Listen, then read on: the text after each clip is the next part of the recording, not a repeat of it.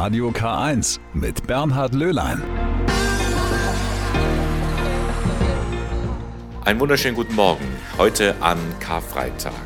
Eine Sondersendung von Radio K1, dem kirchlichen Hörfunk im Bistum Eichstätt. Mein Name ist Bernhard Löhlein und ich freue mich, dass Sie jetzt die kommende Stunde mit dabei sind, denn ich habe für diesen Tag heute einen Gast bei mir, beziehungsweise bin ich Gast bei Heidi Hohenberger. Sie ist Hospizbegleiterin und wir sind hier heute Morgen im Elisabeth Hospiz in Ingolstadt. Frau Hohenberger, schönen guten Morgen. Schönen guten Morgen, Herr Lülein. Danke für die Einladung. Ja, Sie sind, so nennen Sie sich, Lebens- und Sterbeamme. Was genau ist das?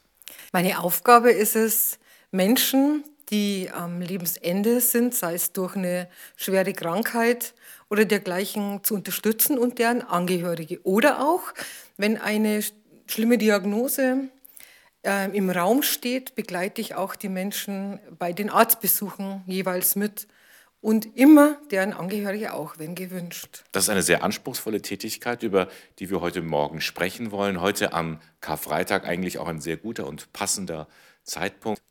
Wir sind hier, Frau Hohenberger, im Elisabeth-Hospiz in Ingolstadt.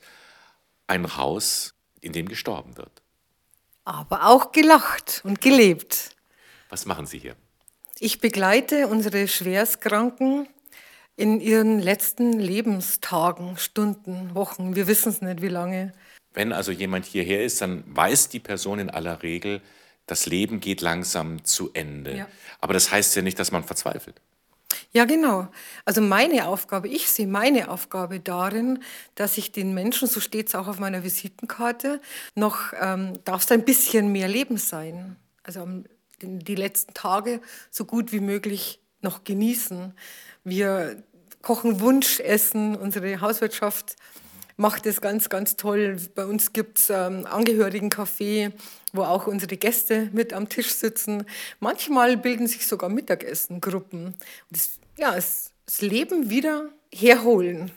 Wie entwickeln sich so Gespräche mit den Menschen? Sie sind ja wahrscheinlich ganz intensiv für die Person da, die weiß, äh, langsam geht das Leben zu Ende. Ja, also allerwichtigste, ich denke auch, das ist meine, deswegen liebe ich die, meine Aufgabe, weil man erstmal hier ankommt. Man ist nicht im Gestern und nicht im Morgen, man ist im Jetzt. Wenn ich hier bei den Menschen entweder am Bett sitze oder mit denen spazieren gehen, je nachdem, ist man wirklich im Hier und Jetzt. Was brauchen die Menschen hier, wenn sie da sind? Das ist unterschiedlich. Eine Gespräche, die anderen ähm, wirklich spazieren gehen. Oder was ganz, ganz, ganz schön ist, wenn man mit den Menschen über ihre Biografien spricht.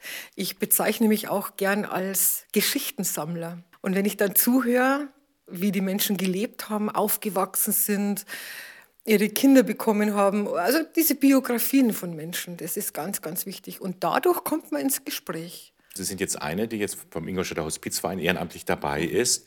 Das heißt, Sie sind eingebettet äh, mit vielen, vielen anderen, die hier tätig sind. Ja, genau. Wir sind ein kleines Team.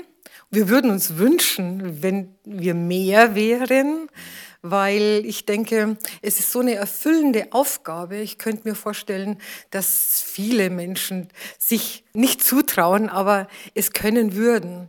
Ähm, ich weiß es von mir selber. Ich kann mich noch erinnern, dass ich noch vor vier Jahren, wenn ich an Elisabeth Hospiz vorbeigegangen bin, und da war ich ja schon sogar in der Krisenintervention, aber da bin ich vorbeigegangen und habe mir gedacht, oh mein Gott, da oben sterben jetzt Leute.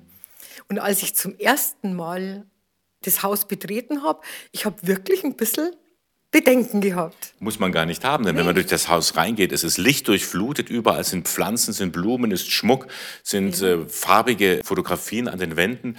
Also eigentlich hält man sich ja wirklich gerne auf. Ja, absolut. Aber ich glaube, das macht der Kopf. Weil im Grunde sind wir ja alle Sterbenden. Also ich rede jetzt gerade mit Ihnen, Herr Löhlein, und Sie sind ja auch Sterbender. Mhm. Wir wissen halt, ich auch, und wir wissen ja bloß nicht wann. Aber hier ist es so, nah, die, die Endlichkeit ist so nah. Die ist näher, als wenn ich jetzt ins Klinikum gehe und eine Freundin besuche. Die kommt ja irgendwann wieder raus. Hier geht man davon aus, der Mensch, der bei uns ins Elisabeth-Hospiz kommt, der wird in ganz kurzer Zeit sterben. Also die Endlichkeit ist noch näher als bei anderen Menschen. Frau Hohenberger, Sie sind nicht nur Hospizbegleiterin hier im Haus. Sie sind auch im Kriseninterventionsteam tätig, also auch da mit Leben und Sterben konfrontiert. Was sind das für Fälle? Welche Situationen muss ich mir da vorstellen? Was sind unsere Einsatzindikationen? Das sind ähm, plötzlicher Kindstod, Todesnachrichtenüberbringung mit der Polizei, die alarmieren uns dann, tödliche Verkehrsunfälle, äh, Straftaten. Das heißt, wenn Sie kommen, ist etwas passiert, was die Menschen total aus der Bahn wirft. Mhm. Also ein Nahangehöriger ist verstorben in aller Regel. Was ist dann Ihre Aufgabe? Mhm. Was können Sie dann tun? Die allererste Aufgabe ist strukturieren. Unsere Einsätze sind zwischen drei und sechs Stunden, manchmal länger, selten kürzer. Und in dieser Zeit ist unsere Hauptaufgabe, Struktur reinzubringen. Sei es soziale Ressourcen aktivieren, dass der Mensch, wenn wir gehen, nicht alleine ist. Das ist sozusagen, steht am Anfang unserer Betreuung. Und es baut sich auf. Am Anfang geht es einfach nur darum, das Unfassbare wahrzunehmen und am Ende solche Sachen wie, was müssen Sie jetzt machen? Bestatter anrufen, Kleidung raussuchen.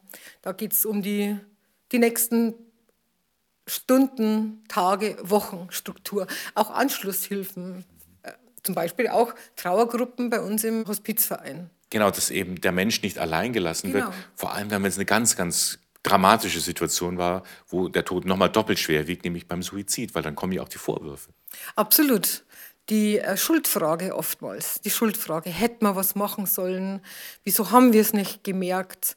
Und ähm, wenn ich unterwegs bin, dann ist für mich das unendlich wichtig, genau in dieser Situation auch nochmal eine Verabschiedung vor Ort, weil ich das würdevoll, nicht einfach raustragen und weg, und normalerweise beim Suizid ist ja das so, dass die Polizei beschlagnahmt den äh, Leichnam und wird der Obduktion meistens in die Rechtsmedizin dann äh, gebracht.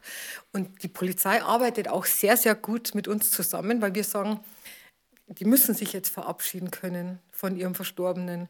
Und dann richten wir zusammen, egal wie der Mensch aussieht, wir finden irgendeinen. Und wenn wirklich der Kopf nicht sehenswert ist, dann wird er schön abgedeckt und eine Hand schaut raus. Einfach das Begreifen. Es geht dabei, den Tod zu begreifen. Und da helfen wir mit, dass wir das den Angehörigen ermöglichen. Und oftmals sagen Leute zu uns, ja, aber das soll, man soll ihn doch so in Erinnerung behalten, wie er war. Und wir sagen, genau das zu begreifen. Er ist jetzt verstorben und er trotz Suizid, weil das Kopfkino ist oftmals schlimmer, als wenn man live dann ansieht, den Verstorbenen. Und ich habe noch nie, manchmal muss ich überreden, die Leute, ihren, ihre Verstorbenen anzuschauen und dann anzufassen.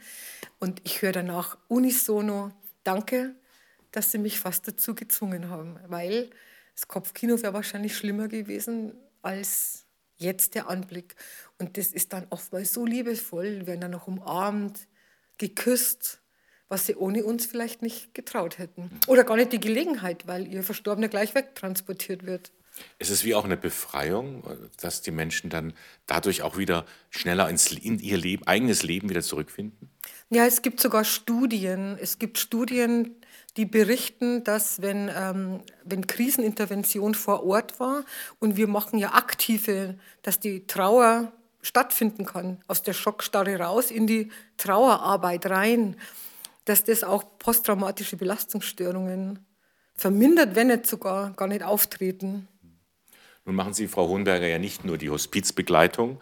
Sie sind nicht nur im Kriseninterventionsteam. Man kann Sie eigentlich auch buchen. Ja? Sie kommen tatsächlich zu Menschen, um sie zu begleiten, auch die Angehörigen, ins Haus. Was passiert da? Individuell. Man betrifft sich, man spricht drüber wie man unterstützen kann, wo die Bedürfnisse eines jeden einzelnen Menschen sind und ob es nur ein Gespräch ist oder ob wirklich aktiv ähm, zusammen was getan wird, das bespricht man wirklich. Das ist so individuell wie der Mensch selber. Manchmal reichen zwei Stunden Gespräch? Absolut, mhm. absolut. Ich gehe gerne, äh, ich nenne sie Seegespräche. Und äh, in, der, in der Natur habe ich meistens noch einen Tee dabei, in der Thermoskanne. Da wird auf der Bank gesessen und gesprochen. See- und Teegespräche. See- und Teegespräche, genau, ja, genau.